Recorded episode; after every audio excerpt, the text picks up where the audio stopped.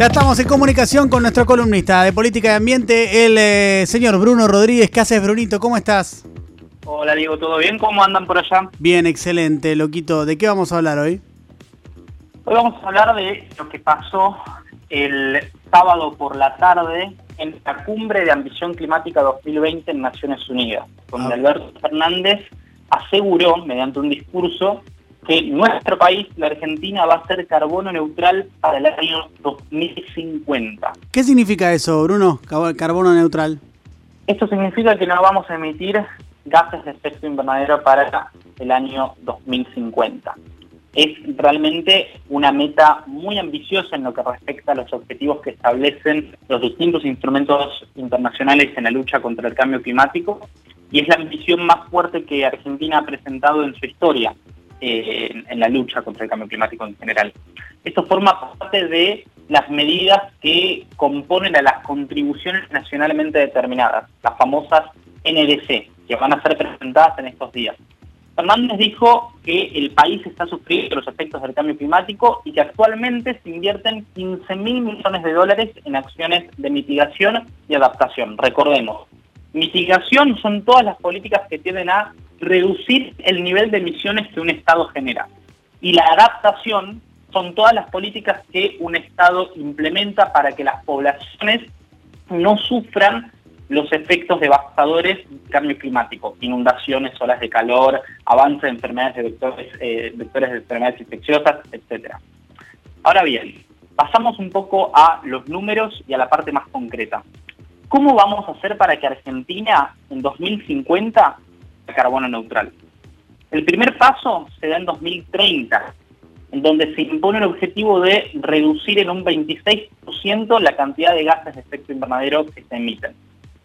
Se va a lanzar una estrategia de desarrollo con bajas emisiones a largo plazo para conseguir, para conseguir justamente la neutralidad eh, en, en términos de emisiones de carbono para 2050 y esto se tiene que hacer en un periodo de tiempo a corto plazo. También el Ejecutivo, junto con el Ministerio de Ambiente, están elaborando un plan nacional para cumplir con la ley que se aprobó en diciembre del año pasado, que es la Ley de Presupuestos Mínimos para la Adaptación y Mitigación del Cambio Climático. ¿Cómo cerró el presidente Alberto Fernández su intervención? Dijo que la Argentina adopta el cambio climático como política de Estado y sumó que la misión climática de la República Argentina va a ser justa, ambiciosa e inclusiva. Ahora bien, hubo una avalancha de reivindicaciones de lo que hizo en ese sentido el presidente con la ambición de la Argentina, elevándola a un punto, a un nivel que nunca se ha visto en la historia de los gobiernos en Argentina, pero también hubo una avalancha de críticas.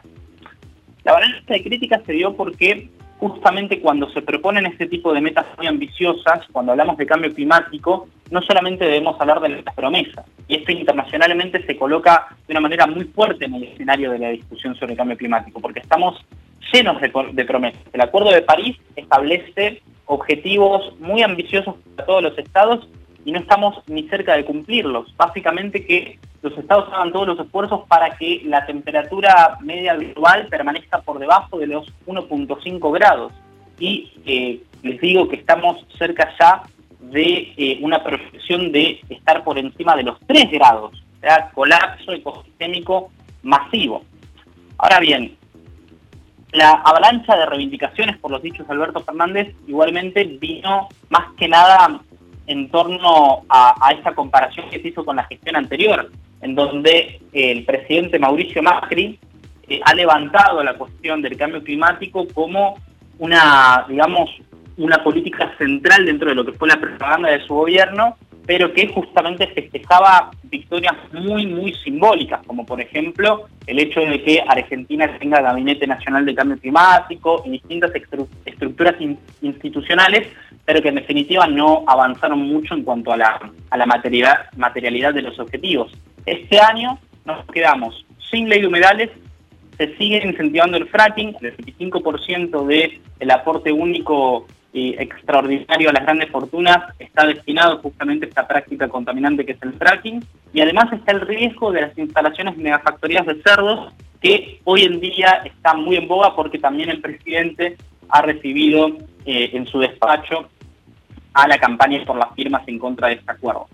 Ahora bien, estamos muy expectantes, eh, todas las organizaciones ambientales y los movimientos climáticos a nivel mundial redoblaron sus apuestas y les están exigiendo sus presidentes que haya un mayor compromiso en cuanto a las ambiciones climáticas. Al parecer, y por lo que muestran los números, esta gestión está comprometida con las promesas, pero hay que ver si a futuro vamos a tener ley humedales, vamos a hacer algo con el tema de las megafactorías de cerdos que impliquen no contaminar, no aumentar los niveles de deforestación en Argentina o no. Así que lo que prima ahora en materia de cambio climático es la incertidumbre.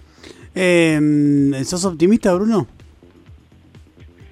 Y mira, yo tengo la obligación de ser optimista porque si no mi generación va a tener que sufrir las consecuencias de decisiones que no tomamos en un presente que está asignado por una crisis social económica y que a futuro lo que se espera es más colapso ecosistémico. Es importante remarcar que Alberto Fernández eh, viene de un sector de la política argentina, que es el peronismo, que con lo ambiental siempre tuvo muchos resquemores. Recordemos lo que fue la gestión de los sucesivos gobiernos eh, del kirchnerismo en las décadas pasadas y recordamos lo que fueron, bueno, las apuestas al extractivismo, etcétera, y que de alguna manera ahora, a partir del el surgimiento de muchos movimientos, sobre todo integrados plenamente por pibes y pibas, por la juventud en general, se ha empezado a tomar como una cuestión seria. Y el hecho de que se haya eh, intervenido en la Asamblea de Naciones Unidas con este tipo de ambiciones tan fuertes y nunca vistas en la historia de la República Argentina, inevitablemente marcan un paso adelante. Bueno, muy bien. Eh, Brunito, gracias, como siempre. Es Bruno Rodríguez. ¿eh? Muchísimas gracias. Chao, chao. Abrazo, chao, chao.